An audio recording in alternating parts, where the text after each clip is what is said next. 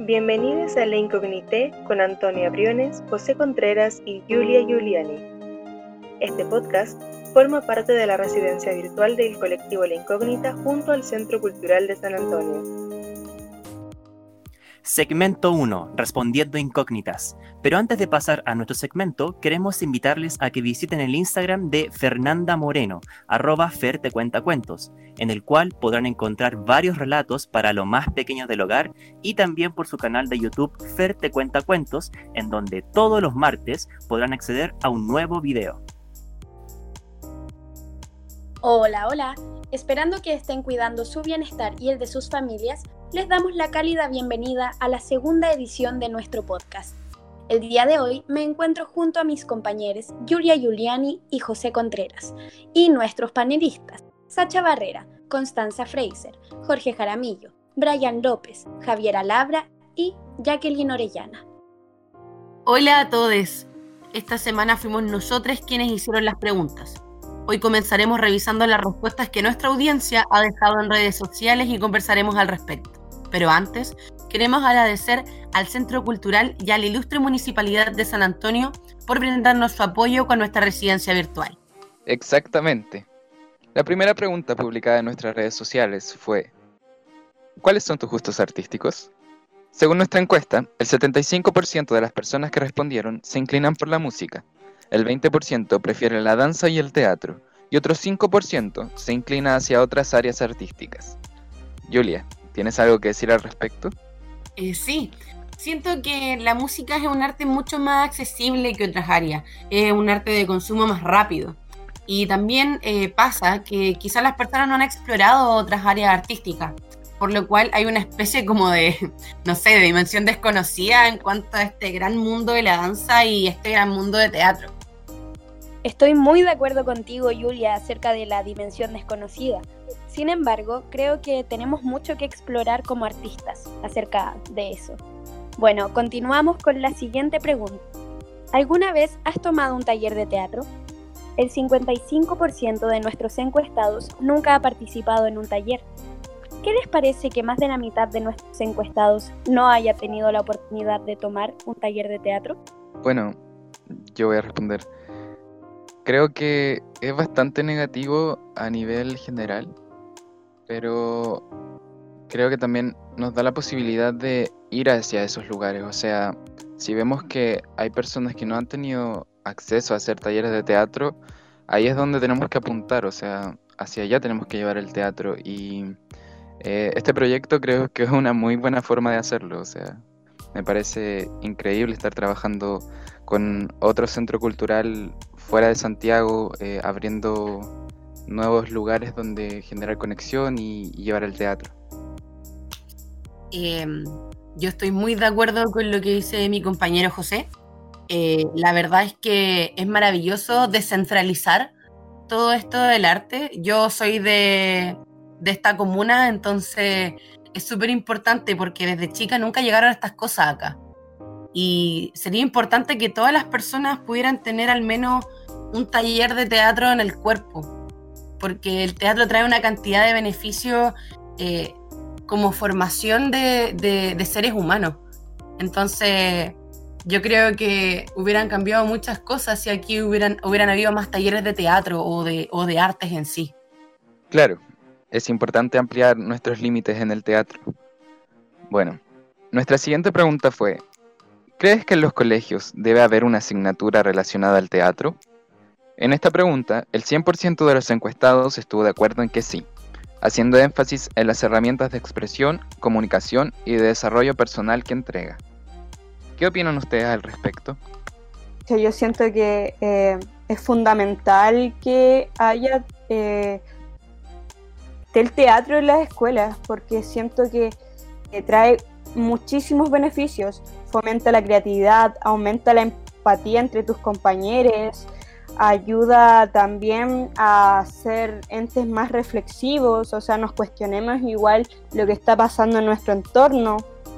Y eso, entre otras. No sé si alguien más.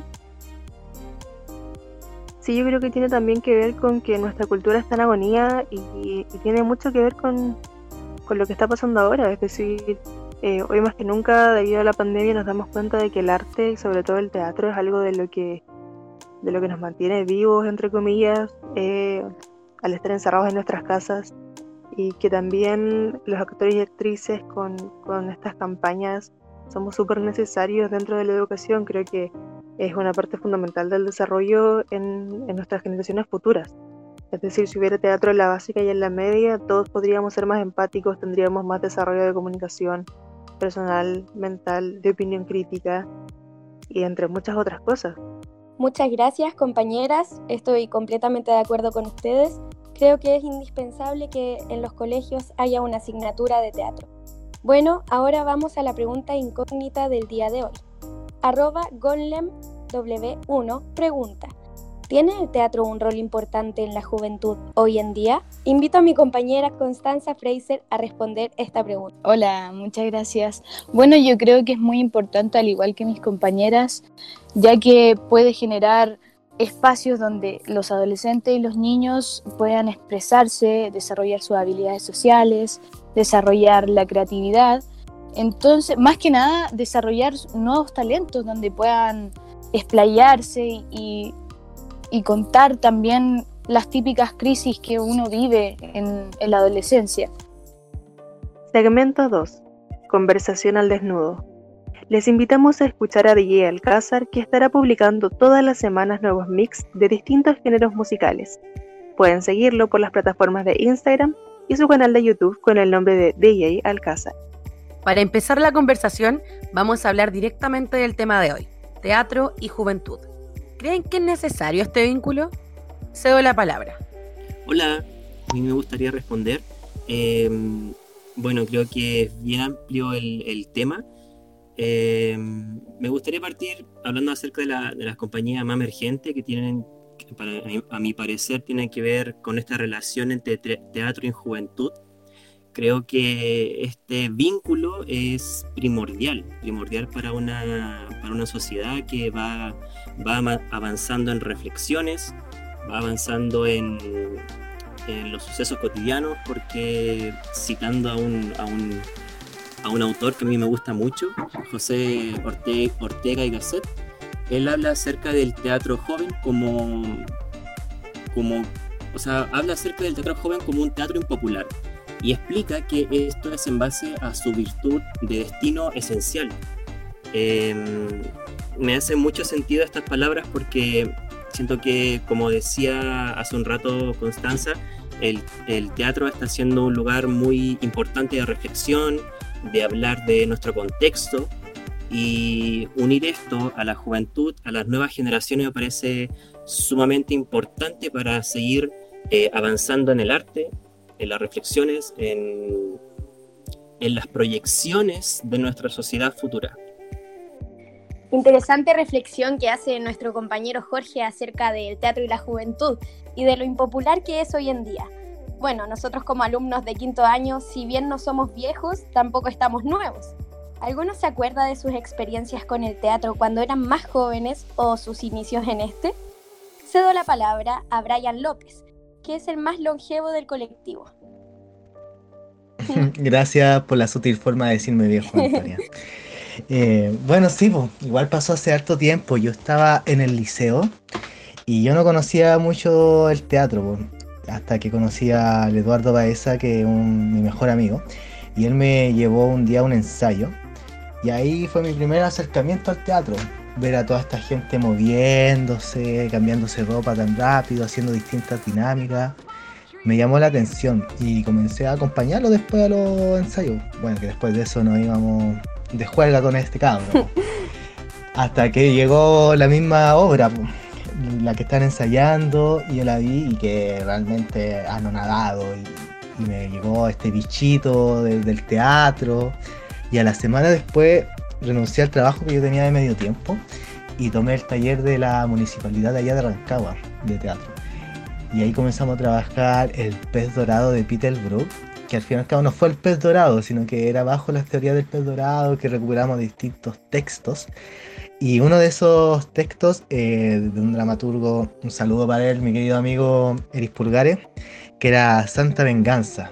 La introducción era un monólogo de cuatro hojas, Onda, era mi primer texto de teatro, me pasan un monólogo eterno, y yo, ya, pues, vamos. Me acuerdo que hasta carreteaba leyendo el texto, así, a donde iba, iba con el texto, lo estaba leyendo, intentando aprendérmelo. Hasta que llegó el día ya del, del estreno del montaje, pues. Y yo estaba vestido de viejo pascuero, con un traje que me quedaba enorme, donde yo soy muy flaco y estamos claros que viejo pascuero no es flaco, no hay viejo pascuero versión flaca, eso no existe. Entonces, este traje me quedaba nadando, yo estaba frente al público, al parte, tenía que decirle el texto al público, iba como en la mitad del monólogo y me puse nervioso, me tiritaban las piernas y intenté hacer este ejercicio de imaginarme al público desnudo, pero terminó en el resultado que yo me vi desnudo a mí mismo entre tanto nervio.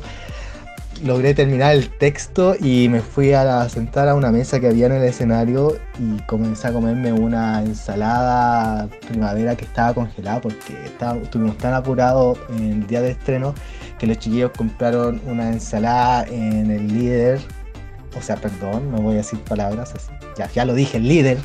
Y los chiquillos llegaron con la ensalada ya congelada, no alcanzamos a pasar por el microondas ni, ni nada.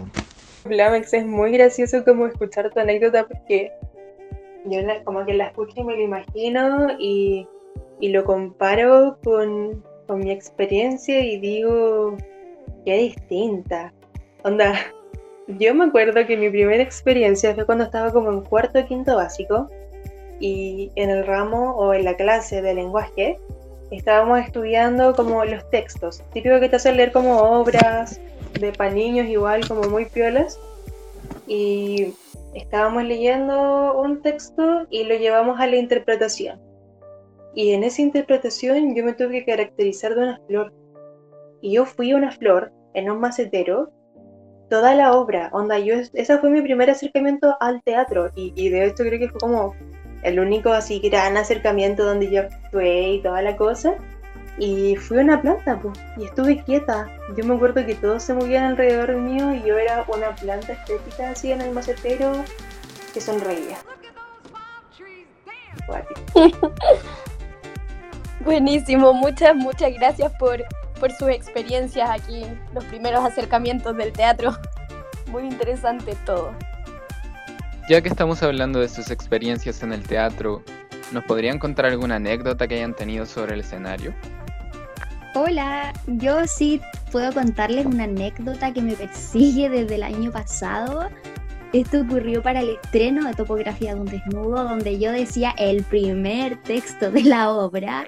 Y bueno, empecé con el texto y me pegué un furcio tremendo, donde en ese momento todo se paralizó me puse muy nerviosa y se me olvidaron todos los textos y sentía la energía de los chiquillos así como, oh, ¿qué vamos a hacer? Aparte que era el primer texto. Y bueno, aquí está la Connie que le puede contar un poquito más sobre ese día vergonzoso. Eh, sí, bueno, igual fue súper cuático como estar en esa situación porque estábamos las tres, la Sacha, la Javi y yo y, nos quedamos como, ya, ¿qué hacemos? Ya, no importa, vamos a seguir.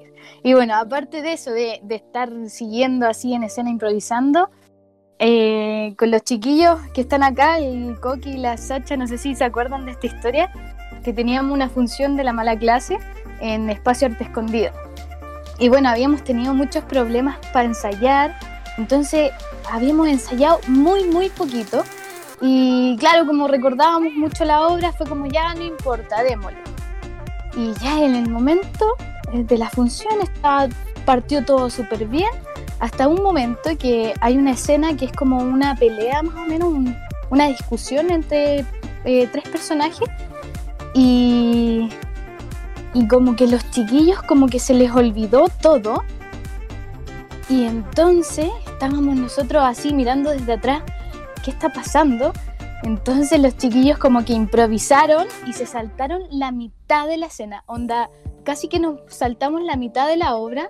Entonces, claro, como nos saltamos esto, la obra dura más o menos como 50 minutos y como terminó durando como media hora. Entonces, fue después cuando terminamos la, la función, nos dio mucha risa, dijimos como, weón, la, uh, la media embarrada, así. Así que fue muy chistoso y ya, bueno, igual improvisamos, así que está bien. Claro, igual, igual fue, fue, fue como una cosa de, de- del momento, ¿cachai? O sea, fue, fue tan rápido el darse cuenta de que, uh, algo faltó.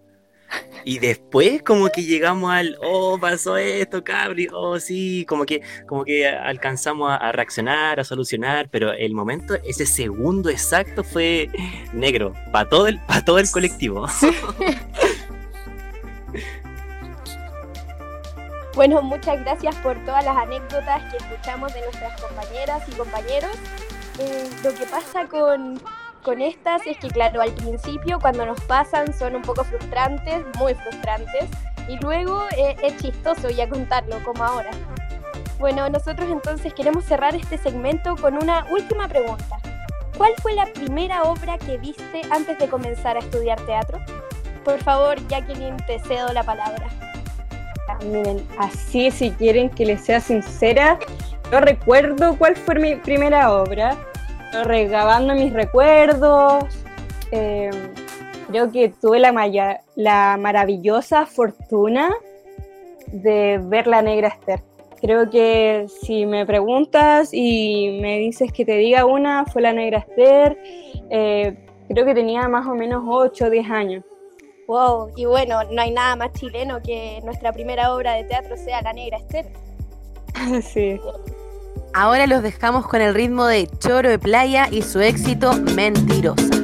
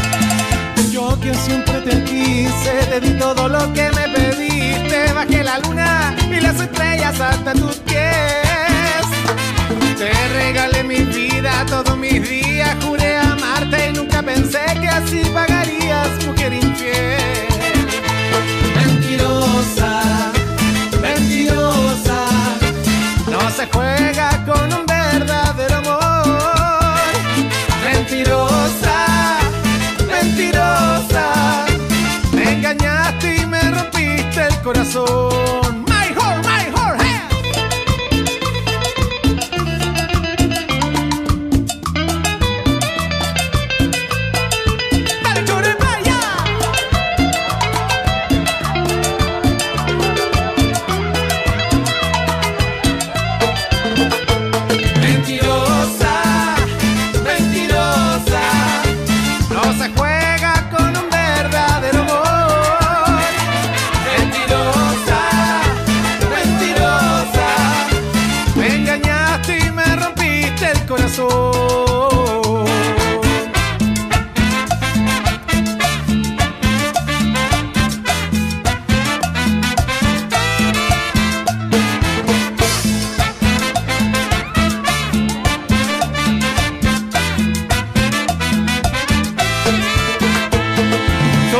Para olvidarme de todo el daño que provocaste, de las heridas que me dejaste, yo no puedo curar.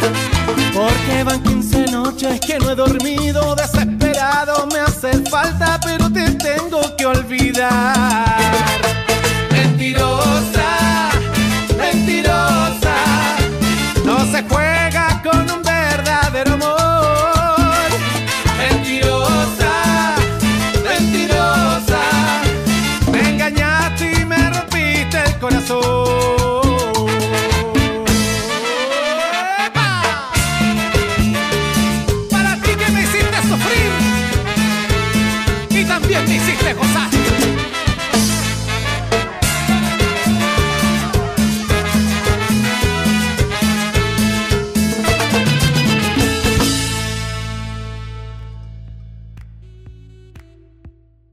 Segmento 3. Entrevista incógnita. Ahora, queremos presentarles a nuestro invitado Sebastián González, actor oriundo de San Antonio. Hola Sebastián, ¿cómo estás? Hola muchachos y muchachas, ¿cómo están? Yo súper bien acá en el puerto de San Antonio. Qué bueno, un gusto tenerte con nosotros. Cuéntanos un poco más de ti, sabemos que has trabajado junto al Centro Cultural de San Antonio. ¿Podrías contarnos sobre tu proyecto Historias de Barrio? Eh, partí hace bastante años ya. eh, yo estudié teatro eh, desde el 2000 al 2004, de ahí volví a San Antonio en el 2005 y desde ahí no he parado de hacer teatro, eh, tan- tanto eh, como tallerista y también con la compañía de teatro que, que- que tengo. Eh, y esto de la historia de barrio es un proyecto que ha ido mutando eh, desde el primer taller que se hizo a través del Centro Cultural, eh, fue eh, Teatro para Jóvenes, y mm, al ver que la convocatoria de adultos em, estaba creciendo cada vez más, se nos ocurrió empezar a hacer un, taller de adultos. Y desde ahí mi trabajo siempre ha sido la visión desde, desde San Antonio.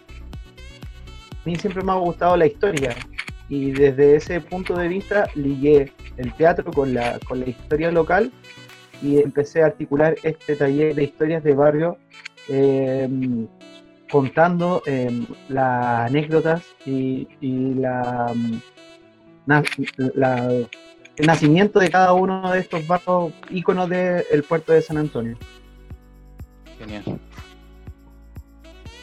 Genial, Sebastián. Oye, Sebastián, eh, cuéntanos, eh, ¿cuál crees tú que desde tu trabajo que haces con el laboratorio escénico y con Teatro y Territorio, cuál es la importancia del teatro para los jóvenes en el litoral?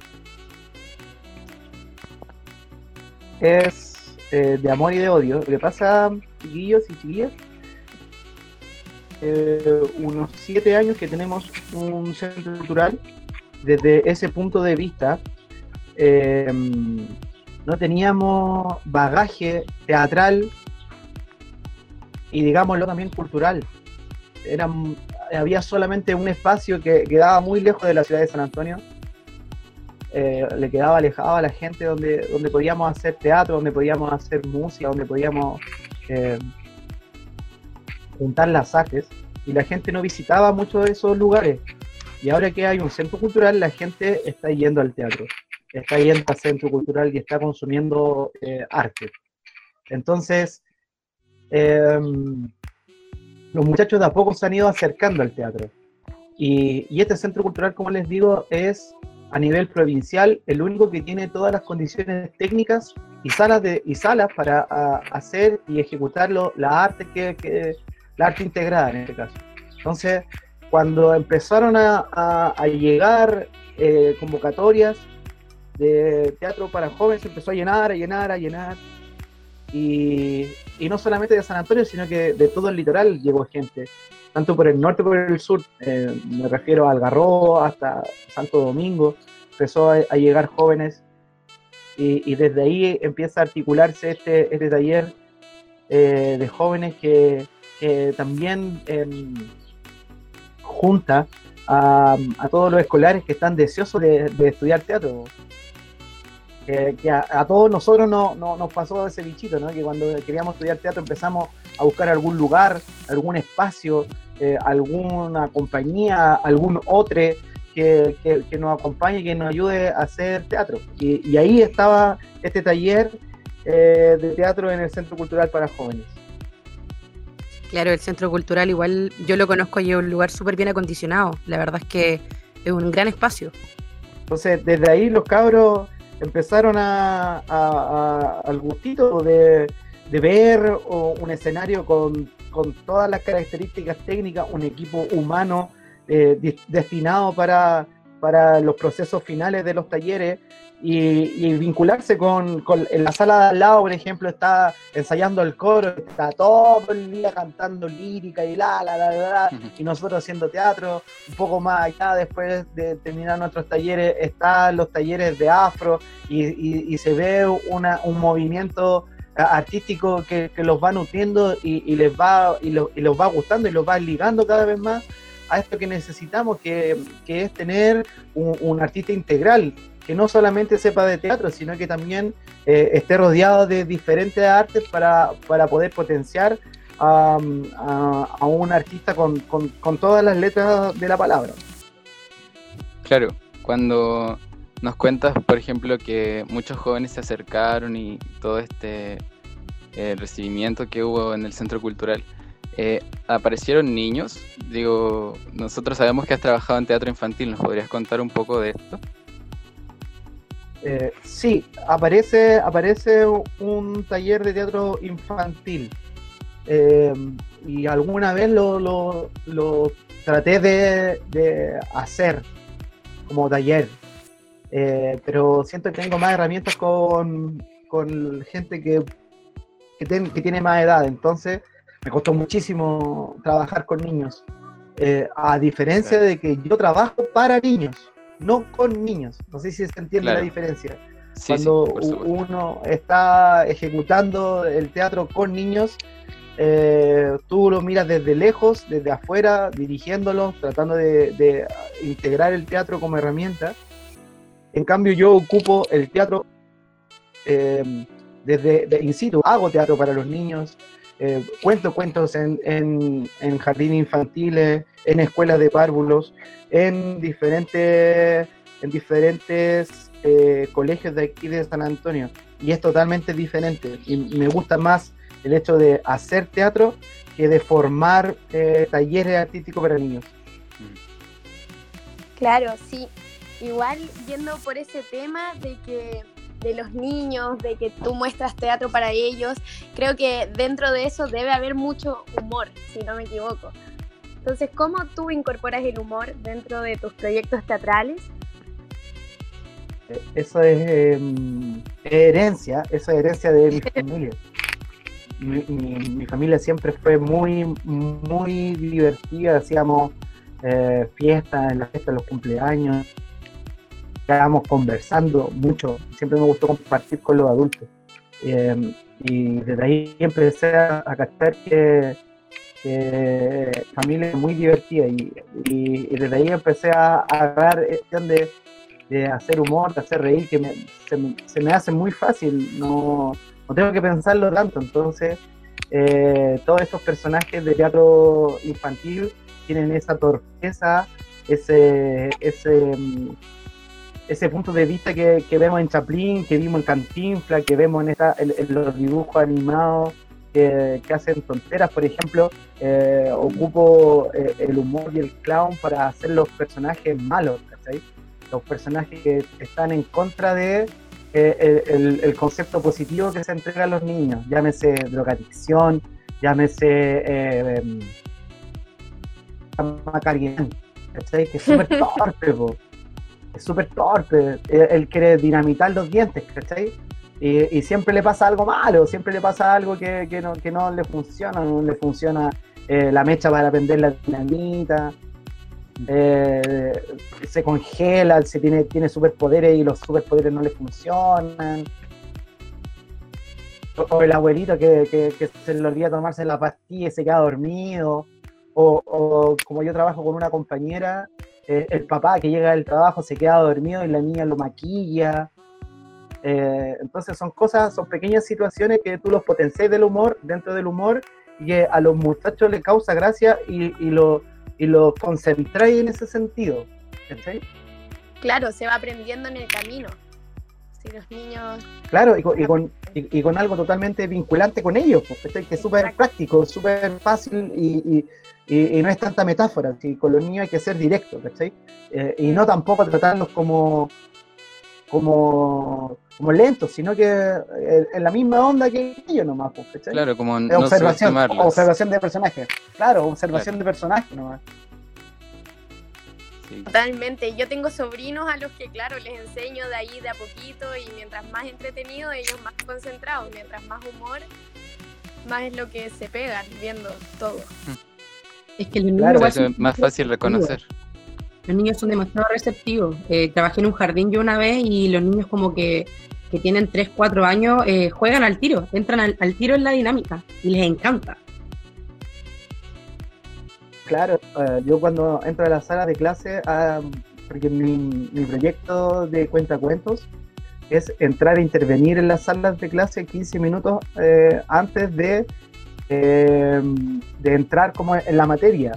Antes de que el profesor entre en toda la materia, al inicio, yo y, y le, y le hago, le hago el cuento. Entonces, siempre, no sé, pues me caigo, se me caen las cosas que traigo, eh, lo hago reír, lo hago, lo hago gritar, eh, los concentro, después termino haciéndole yoga para que vuelvan a concentrarse, le cuento el, el cuento relacionado con, con- dentro del punto de vista del humor, o, o- o bien también eh, de- de- desde las emociones que, que nace el texto. ¿cachai? Entonces eh, es bien, es bien divertido y los cabros me quieren harto, harto, harto, harto. Yo estoy muy contento. Debo tener como unos 200 cabros chicos, 200 niños que están escuchando cuentos en la comuna de San Antonio. Wow, Genial. muchísimo. Eh, Sebastián, Claro. hay algo que... Entonces estoy... Ah, dale, por favor, continúa. No, no, no, no, no, dale, dale, dale. No, te decía si hay algo que quieras compartirnos, eh, además de, de todo lo que nos has contado, algún proyecto en el que estés trabajando actualmente, algo que quieras que revisemos, no sé. Eh, bueno, con este taller de historia de barrio del Centro Cultural que, que se ha ido, eh, que, se- que tuvo que ser un plan B porque era al inicio de, de- del año, en, en marzo, cuando lo, lo preparamos lo presentamos, íbamos a, a hacer la investigación de un teatro, de un territorio, perdón, de un territorio muy reconocido aquí en San Antonio que se llama Villa que es un sector donde trabajan y viven, perdón, donde viven muchos obreros portuarios. Entonces, eh, para allá iba la investigación, íbamos a trabajar desde ese punto de vista. Pero apareció la pandemia y nos hizo cambiar totalmente de, de instancia porque los obreros portuarios que viven en ese lugar son la gran mayoría adultos mayores y como estuvimos en pandemia, en cuarentena, no podíamos eh, viajar y conversar con ellos presencialmente. Entonces, eso es lo que también se trata de hacer con historias de barrio y con, eh, con el eh, poder vincularse con eh, los eh, diferentes personajes que, nos cuentan la historia.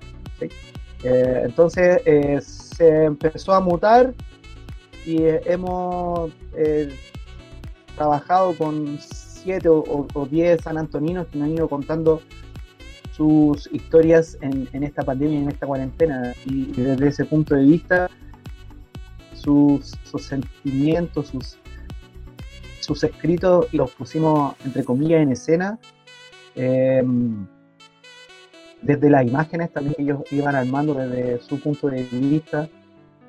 eh, y armamos unas capas de 5 o 8 minutos cada una más o menos, con puntos de vista eh, diferentes eh, en relación con la pandemia. Por darte un ejemplo, trabajamos desde la historia de San Antonio, desde cómo se siente un chileno, cómo se siente un profesor, cómo se siente una feminista, cómo se siente una persona que, que empieza a ver que los territorios que nos están que, que siempre hemos tenido como, como sociedad, como San Antonino, se, han- se nos han ido cortando, nos han ido sacando, poder extender el eh, y, y ha sido un trabajo realmente asombroso donde he crecido como, como ser humano también, donde he podido eh, mostrar eh, todo también lo que yo voy sintiendo en, esta, en, en este, en estos minutos raros de pandemia y, lo, y hemos construido un trabajo súper bonito que va a estrenarse ahora el 28 de agosto en el Centro Cultural San Antonio, en las redes sociales del Centro Cultural San Antonio.